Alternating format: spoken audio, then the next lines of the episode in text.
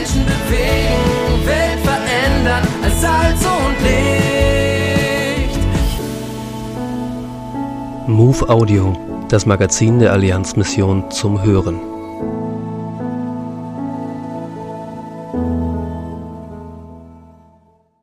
Jesus gefunden, Nachfolge lernen. Aber wie? Fünf Entscheidungen für Jesus beim fünften Internationalen Missions- und Gemeindetag. Ein Tag intensiver und überraschender Begegnungen. Walter Feckinghaus gibt einen Rückblick.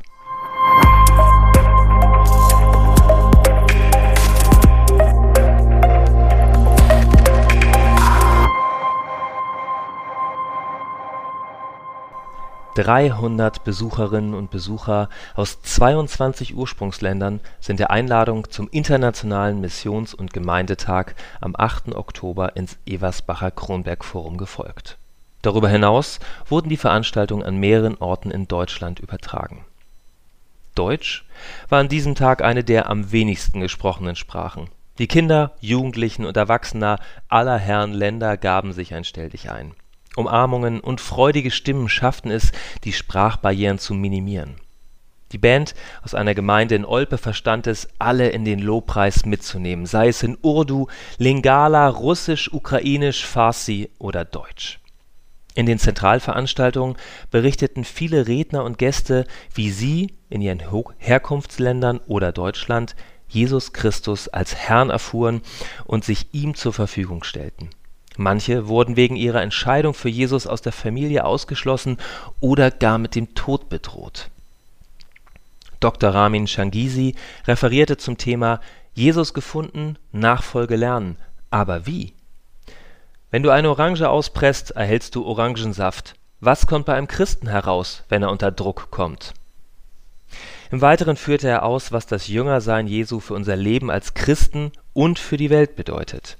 Wenn wir die Jüngerschaft mit Jesus Christus ernst nehmen und praktizieren, wird der Auftrag Jesu Christi, alle Welt zu Jüngern zu machen, keine Utopie, sondern Realität.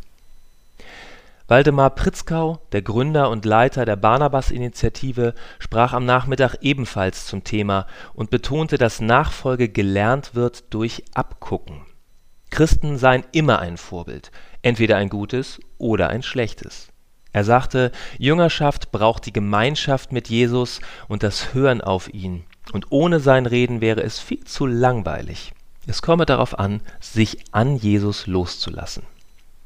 Beeindruckend war das Zeugnis des Syrers Ahmed, der als Besucher gekommen war und spontan für dieses Zeugnis nach vorne auf die Bühne ging.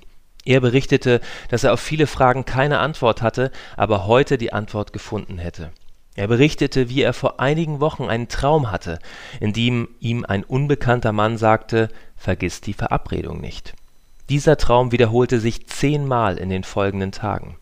Ein Freund lud ihn zum Internationalen Missions- und Gemeindetag an. Als ein junger Mann namens Marcos sein Zeugnis gab, wie er zu Jesus Christus gefunden hatte, gebrauchte er die Worte Warum bist du hierher gekommen? Du bist gekommen wegen der Verabredung. Ahmed konnte seinen Augen und Ohren nicht trauen, als er in Marcos den Mann erkannte, den er in seinen Träumen gesehen, aber noch nie getroffen hatte.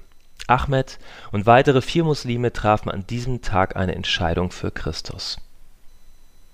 Der fünfte Internationale Missions- und Gemeindetag endete als internationales Freundefest.